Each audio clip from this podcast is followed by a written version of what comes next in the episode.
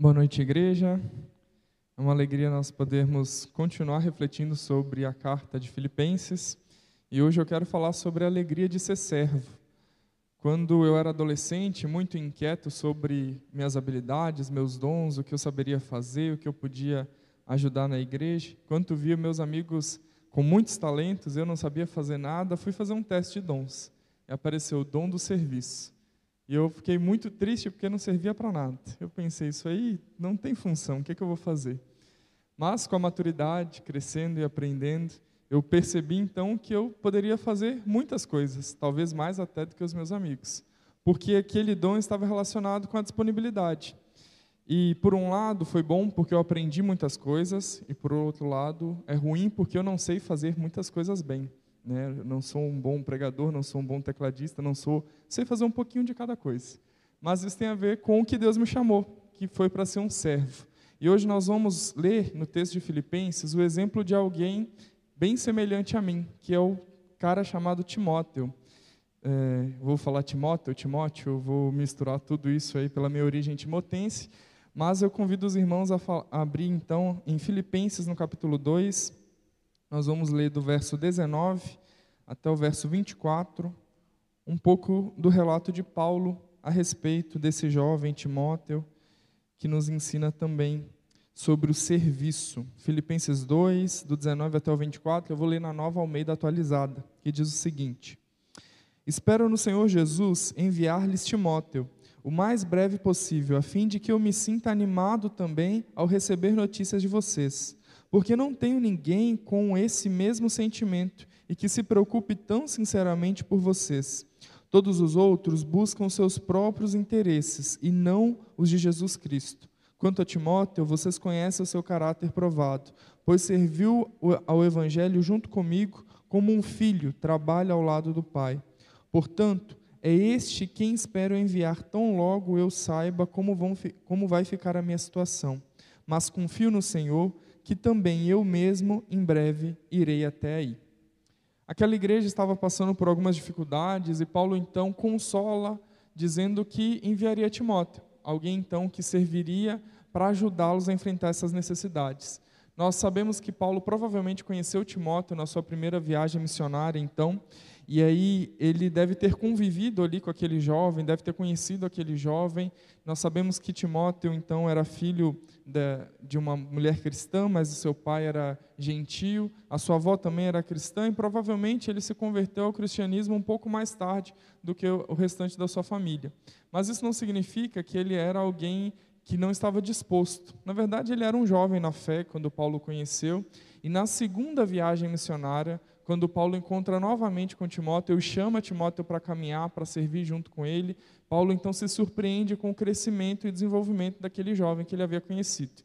Tanto que nós sabemos que Paulo tem uma certa confusão com João Marcos, que desiste no meio de uma viagem, e aí depois ele fala: Não, não quero levar João Marcos.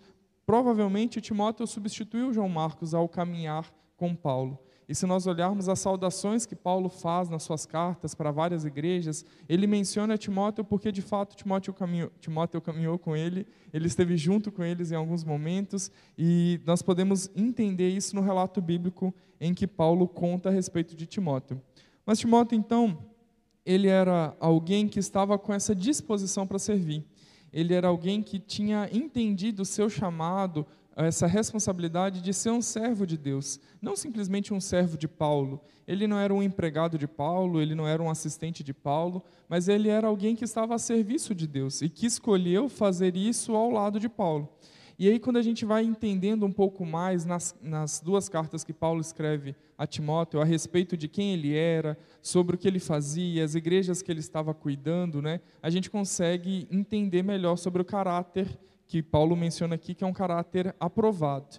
Mas nesse breve trecho, eu queria destacar então algumas coisas que me chamam a atenção a respeito do serviço de Timóteo e como isso pode nos inspirar a servir com alegria. A gente vê que Timóteo, então, ele era alguém que estava disposto a servir e talvez essa era a sua maior característica e da, da melhor maneira que ele poderia contribuir com a obra do Senhor. E aí a primeira coisa, então, que eu quero colocar sobre Timóteo, que está nos primeiros versículos, é que ele pensava como um servo. ele não tinha na sua mente as, os seus interesses primeiro. Antes ele tinha os interesses de Cristo e os interesses de outro, porque é assim que um servo pensa. Um servo não é alguém que decide o que fazer e quando fazer, mas é alguém que entende a sua submissão, a sua sujeição e decide então obedecer. E aqui, quando Paulo está falando para aqueles irmãos de Filipenses, uh, ele está dizendo assim: olha, talvez tinham outras pessoas que poderiam ajudar. Talvez aí, uh, no meio de vocês, alguém poderia ajudar. Talvez em Roma tivessem centenas de cristãos que poderiam descer até Filipos para ajudá-los, que, que podiam orientá-los, mas ninguém tem essa disposição, ninguém tem esse mesmo sentimento que Timóteo tem. Somente ele, então, não está colocando seus interesses em primeiro lugar. Somente ele tem buscado os interesses de Cristo em primeiro lugar. E eu quero começar pensando então sobre essa mentalidade de servo, sobre pensarmos como servo. Muitas vezes nós queremos colocar em primeiro lugar a nossa vontade. E isso acontece não somente naquele tempo que acontecia, mas acontece também hoje na igreja. Nós queremos vir à igreja, mas para que a igreja seja de acordo com o que eu espero, de acordo com o que eu quero. As decisões da liderança, do ministério pastoral, do conselho ministerial, da diretoria, elas precisam estar de acordo com a minha vontade. E poucas vezes nós paramos para buscar de fato em Deus qual é a vontade dele para que, primeiro, nossa mentalidade de servo possa querer obedecer à vontade de Deus.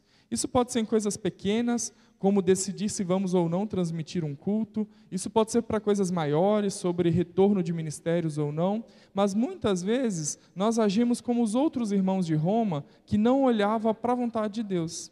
Ao invés de olharmos como Timóteo, alguém que colocou em primeiro lugar os interesses e a vontade de Deus. Nós temos que tomar muito cuidado, porque muitas vezes estamos na igreja participando não com um pensamento de servo, mas com um pensamento de consumidor em que eu quero escolher o que me agrada e o que não me agrada, então eu não vou usar, não vou usufruir, não vou participar, não vou me envolver. Se aquilo está em desacordo com a minha vontade, então eu deixo para lá. Eu então eu faço uma reclamação, né? Cadê o saque dessa igreja? É o atendimento consumidor. Eu preciso que as coisas sejam conforme a minha vontade. E essa não é a mentalidade de servo. Jesus ele se coloca em primeiro lugar como esse exemplo do servo sofredor, alguém que se submeteu à vontade do próprio Pai, mesmo quando a vontade de Deus não era tão clara assim para ele. É o exemplo que a gente vê na cruz, quando Jesus pede: Olha, se for possível, dá para afastar de mim esse cálice? Mas ele continuou obedecendo, sujeito, submisso à vontade de Deus, porque ele sabia que ele é melhor. E Jesus ele se refere na sua palavra como um servo sofredor. Poucas vezes ele se menciona como rei ou como filho de Deus, mas como servo sofredor ele, ele fala várias vezes, porque ele entende que ele estava no mundo para servir. Ele tinha essa responsabilidade de servir à vontade de Deus e dessa maneira ele também servia aos homens. E nós, às vezes, até podemos pensar qual é a vontade de Deus, mas servir aos homens, aos nossos irmãos, os membros da nossa igreja, aí fica mais difícil ainda. Porque nós queremos ter a nossa opinião, a nossa posição, a nossa decisão em primeiro lugar. E esse não é o pensamento de um servo. Será que Timóteo queria ir para um lado e para o outro ao mando de Paulo para levar recado? Será que ele queria mesmo descer até Filipos para ajudar aquela igreja a enfrentar aquele monte de problema? Talvez essa não fosse a vontade de Timóteo. Até porque, quando a gente vê a história aqui uh, é, contextualizada né, de Timóteo em relação a essa ida a Filipos, ele ainda era um jovem, talvez ele não tinha tanta experiência, não tinha tanta maturidade, ele havia sido treinado, ele cresceu em relação à sua fé, mas provavelmente não era vontade dele ir sem Paulo, enfrentar toda aquela situação que ele, os irmãos estavam vivendo, para que então ele pudesse ajudar a servir. Mas ele sabia que ele precisava servir aos irmãos, porque quando ele servisse àquela igreja, quando ele servisse aos irmãos, ele estava servindo ao próprio Deus. Deus que é invisível, que ele está sobre tudo, que é soberano, muitas vezes Ele quer que nós primeiro servamos aos nossos irmãos, sirvamos a nossa igreja, para demonstrar que de fato nós também estamos servindo a Ele. Mas nós temos muita dificuldade de enxergar a vida assim e de pensar como um servo. Então, quando olhamos, por exemplo, de Timóteo, ele era alguém que pensava na vontade de Deus, no que Jesus queria e também no que os irmãos queriam. E às vezes até colocando a sua própria vontade em segundo lugar. às vezes colocando o seu desejo em segundo plano, mas entendendo que como servo era isso que Deus esperava dele. Um servo ele não tem tanta autonomia assim, ele não tem tanta oportunidade de escolha sobre o que fazer e sobre o que não fazer. Mas quando nós entendemos que nós somos servos e que nós devemos prestar essa obediência a Deus, nossa mentalidade também precisa começar a mudar. Você tem pensado dentro da igreja como um servo ou como um consumidor? Seus comentários, o seu envolvimento, é de que maneira? É como alguém que está sujeito e que entendeu que Deus te chamou para fazer alguma coisa e você está se voluntariando para isso? Ou que você quer que alguma coisa seja diferente, mudada, que você precisa de uma alteração, que algo não está te satisfazendo, algo não está tão bom, assim. Não era assim que Timóteo pensava. E Timóteo não pensava assim porque ele havia sido treinado como um servo. E esse é o segundo ponto que eu quero colocar. Quando nós vemos no versículo 21 que Paulo fala que todos buscam o seu próprio interesse que não é o de Jesus Cristo, a gente entende que Timóteo estava buscando outros interesses. Mas que isso não necessariamente surgiu naturalmente em Timóteo. Isso não, é, não era algo que talvez Timóteo brotou nele do, da noite para o dia, mas ele havia sido treinado para isso. E provavelmente nesse espaço entre a primeira viagem missionária, em que Paulo conhece Timóteo e que Timóteo então começa essa transformação, essa caminhada, até a segunda viagem missionária, muita coisa mudou. E Paulo sabia que se aquele jovenzinho que talvez estava empolgado na primeira viagem missionária, ele tivesse envolvido ele no serviço, talvez ele teria prejuízo, porque Timóteo ainda não estava pronto. Timóteo precisava crescer. Timóteo precisava ser treinado, Timóteo precisava aprender mais sobre a palavra de Deus para que ele pudesse servir. E muitas vezes nós queremos servir, mas nós queremos que as coisas apareçam para nós. Nós queremos que alguém chegue e fale assim: meu irmão, o que, que você sabe fazer? Ah, eu sei fazer isso. Então, por favor, faça isso pela igreja. Mas a gente não quer ser treinado, a gente não quer ser capacitado, a gente não quer enxergar as oportunidades, a gente não quer se voluntariar, a gente não quer se envolver, a gente quer que o serviço venha pronto. Se eu sou um médico, então eu preciso abrir um consultório na igreja. Se eu sou um professor, então eu preciso ser professor de escola dominical. E não é bem assim que as coisas funcionam. Quando nós temos uma mentalidade de servo, nós agimos diferente, nós buscamos então enxergar as oportunidades e vamos treinando, vamos nos aperfeiçoando para que isso aconteça. Anos depois, então, quando Paulo volta na sua segunda viagem missionária e ele enxerga que Timóteo era alguém que tinha crescido, que tinha aprendido, ele fala assim: esse jovem está pronto, esse jovem é alguém que eu recomendo. Esse é alguém que pode ir cumprir esse papel por mim lá em Filipos, porque eu sei que ele foi capacitado para isso. Muitas vezes nós contamos muito com a experiência e esquecemos de buscar o que Deus quer de nós. Muitas vezes nós contamos também com a instrução, mas não queremos adquirir experiência. Isso acaba virando uma grande confusão. Eu não sirvo porque eu não sei o que fazer, porque eu não sei o que fazer, então eu não sirvo.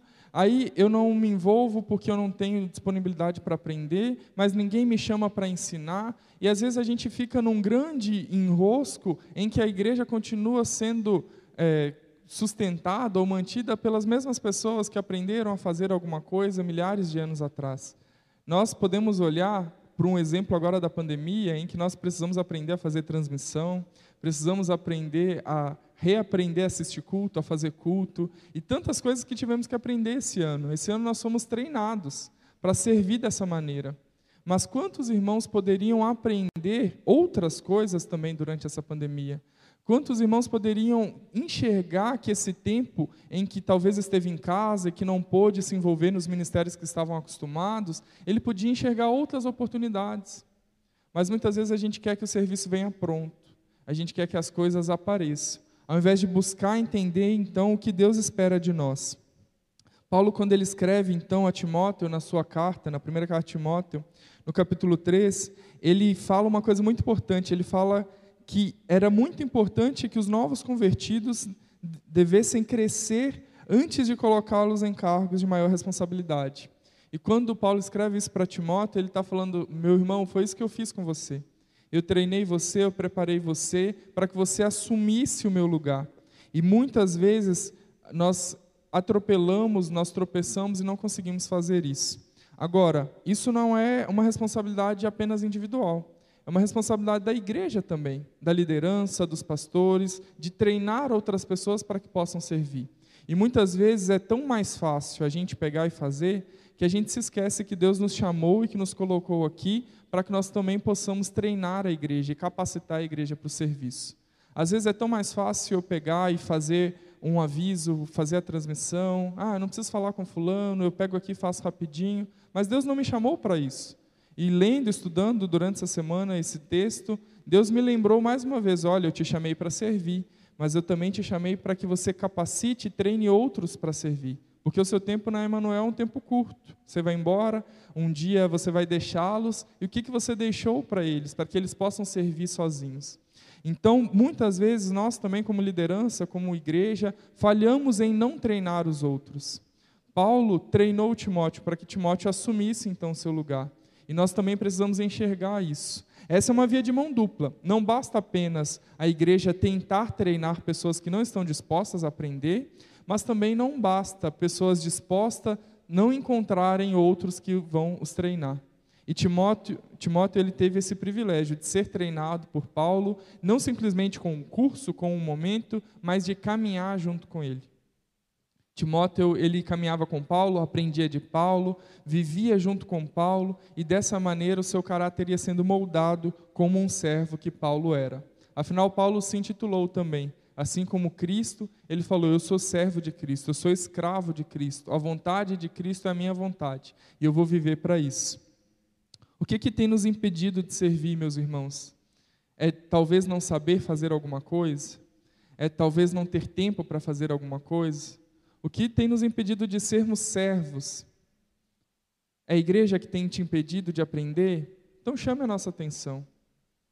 Agora, se você não tem buscado esse treinamento, esse aprendizado, é tempo de você olhar para o exemplo de Timóteo e perceber que nós podemos fazer muito mais.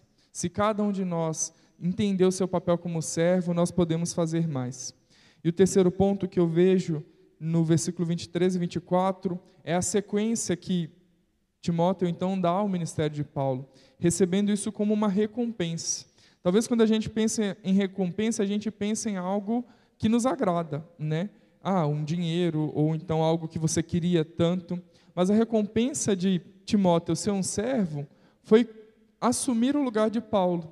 Ou seja, não foi assumir uma posição. Paulo não tinha nenhum cargo, Paulo não era alguém de renome, mas Paulo era um servo sofredor, Paulo era alguém que foi preso por Cristo, Paulo era alguém que apanhou, que sofreu pela causa de Cristo, e a recompensa de Timóteo por ser um servo é assumir o lugar de Paulo, ou seja, se tornar alguém que também mais tarde vai ser preso, alguém que é perseguido, alguém que as pessoas falam mal e criticavam por causa da pouca idade, e ainda assim essa era uma grande recompensa. O serviço é recompensado com mais serviço. O serviço não é recompensado simplesmente com descanso, com um ano sabático. Servi dez anos no ministério, então vou tirar dois anos sabáticos aí, porque eu mereço. Pelo contrário, a gente vê quando Paulo dizendo assim: Olha, eu vou mandar Timóteo, porque ele, ele vai conseguir fazer o que eu espero, mas eu em breve também pretendo ir. Paulo não estava indo porque ele estava querendo férias e descanso, mas porque ele não podia, ele tinha um impedimento. Mas quando ele pudesse, ele queria continuar porque ele sabia que ele havia escolhido essa posição como servo e essa vocação de ser submisso e obediente a Deus. Muitas vezes, a recompensa para nós é alguém falar bem do teu trabalho, elogiar o que foi feito, palavras bonitas, talvez um tempo de descanso em que você olha para trás e percebe: nossa, deixei um legado legal. Mas a recompensa para um servo é mais serviço. É entender que o serviço do Senhor nunca acaba e que nós precisamos estar dispostos a viver isso. No caso de Timóteo, a submissão dele foi desenvolvida à medida que ele ia servindo e aprendendo com Paulo. E quando nós vamos aprendendo e servindo, Deus vai nos dando mais alegria nisso. E por isso o título é Alegria do Serviço, porque o serviço nos recompensa com alegria. Mas eu quero terminar colocando a diferença entre servir e ser um servo. Muitas vezes nós servimos na igreja. Se você está escalado, você cumpre a sua escala. Se você enxerga alguma coisa que você pode fazer, você faz. Mas quando nós servimos apenas, nós escolhemos quando, quem e como nós servimos. Ah, eu sei fazer isso, então vou fazer. Esse final de semana eu estou livre, então vou na igreja servir. Ah, para esse ministério que tem pessoas legais que me agradam, eu quero servir. Isso não basta. Jesus não nos chamou simplesmente para servir, mas nos chamou para sermos servos. E o servo é aquele que não escolhe o que faz, quando faz e a quem faz. O servo não é aquele que olha, ah, eu quero tirar três finais de semana de descanso e aí um eu vou dedicar para a igreja, vou fazer alguma coisa para a igreja. Como se isso fosse algo louvável, como se isso fosse algo que nós deveríamos elogiar. Um servo é alguém que olha e fala assim: Eu quero dedicar a minha vida completamente ao serviço de Deus. Eu coloco os interesses de Deus em primeiro lugar do que os meus. Se eu tenho um compromisso que não é tão importante assim, eu desmarco porque eu quero servir ao meu Deus. E quem é um servo de verdade não é alguém que escolhe a quem e quando vai servir, mas é alguém que decidiu servir a Cristo e através da igreja faz isso com alegria. Quantas vezes nosso serviço é uma mera religião, como o dos fariseus? Quantas vezes nós servimos então entendendo errado o que Deus nos chamou para fazer? Deus, irmão, não te chamou apenas para um ministério. Deus não te chamou para cumprir uma escala. Deus não te chamou para fazer só uma coisa. Ele te chamou para ser servo dele. E isso implica em estar completamente disponível. Foi isso que Paulo ensinou a Timóteo. Timóteo era alguém que tinha disponibilidade para servir. Talvez ele não queria até Filipos, talvez ele enfrentaria muitas dificuldades, muitos problemas, mas ele entende que Deus o chamou para fazer isso. Nós somos servos de fato? Ou nós apenas temos servido de vez em quando? Nós somos servos de verdade ou somos consumidores do culto da Igreja Batista Emanuel? Nós temos nos envolvido com a obra do Senhor a ponto disso ser primeiro lugar ou é a nossa vontade que é o primeiro? Ah, eu quero que tenha culto infantil, então eu vou brigar para que tenha culto infantil. Eu quero que a igreja tenha mais vagas, tenha mais capacidade, então vou brigar por isso. Mas quantas vezes nós perguntamos, Senhor, o que o Senhor quer que eu faça? Porque se você quer que tenha culto infantil, se voluntarie, se disponha, se envolva.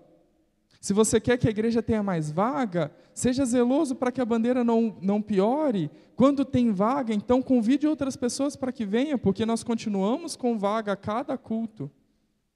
Mas nós queremos simplesmente a nossa vontade, o nosso interesse, e colocamos isso em primeiro lugar. Mas Deus não nos chamou para isso. Deus nos chamou para sermos servos. E nós precisamos entender a responsabilidade disso, abrindo mão da nossa própria vontade, abrindo mão daquilo que nós queremos, entendendo o que Deus quer de fato de nós. Timóteo foi um servo útil, não somente para Paulo, não somente para as igrejas que ele foi, mas ele foi um servo útil para Deus. E nós percebemos que Filipenses, com essa carta alegre, que o serviço é uma alegria. Meu irmão, você se alegra em servir? Você se alegra em poder dedicar os seus dias, os seus talentos, os seus dons à obra do Senhor? O serviço é uma alegria. Obedecer à vontade de Deus, se submeter, se sujeitar a Ele é uma alegria. E nós precisamos aprender isso cada vez mais. Servir não basta, nós precisamos ser servos, que abrem mão da sua própria vontade para viver o que Deus espera de nós. Vamos orar?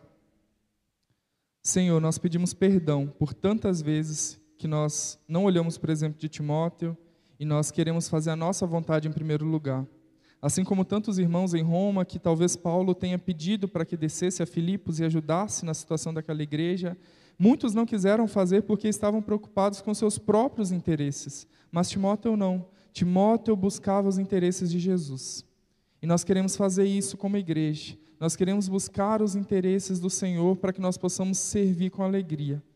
Que o Senhor nos ajude a ter uma mentalidade de servos verdadeiros, que entendem que a nossa missão é obedecer ao Senhor aqui na terra. Que quer servir ao outro, que quer servir à igreja, independente se aquilo vai de encontro ou não com o meu desejo pessoal. Mas que nós possamos nos envolver e nos engajar de uma maneira que nós vamos estar sempre disponíveis aptos, preparados, treinados, disponíveis para que nós possamos servir com alegria. E entender que a recompensa é mais e mais serviço. Que o Senhor nos ajude, Pai, a não enxergar o serviço a Ti como um fardo, mas que nós possamos fazer isso com alegria sempre. Nos ensina a sermos servos como Jesus foi, aquele que entregou a Sua própria vida para que hoje nós pudéssemos ter vida. Que nós possamos aprender, entender que é essa verdadeira alegria nos ensina a servir assim como o Senhor espera. Nós oramos assim, Pai, pedindo que o Senhor nos ajude a viver isso. Em nome de Jesus. Amém.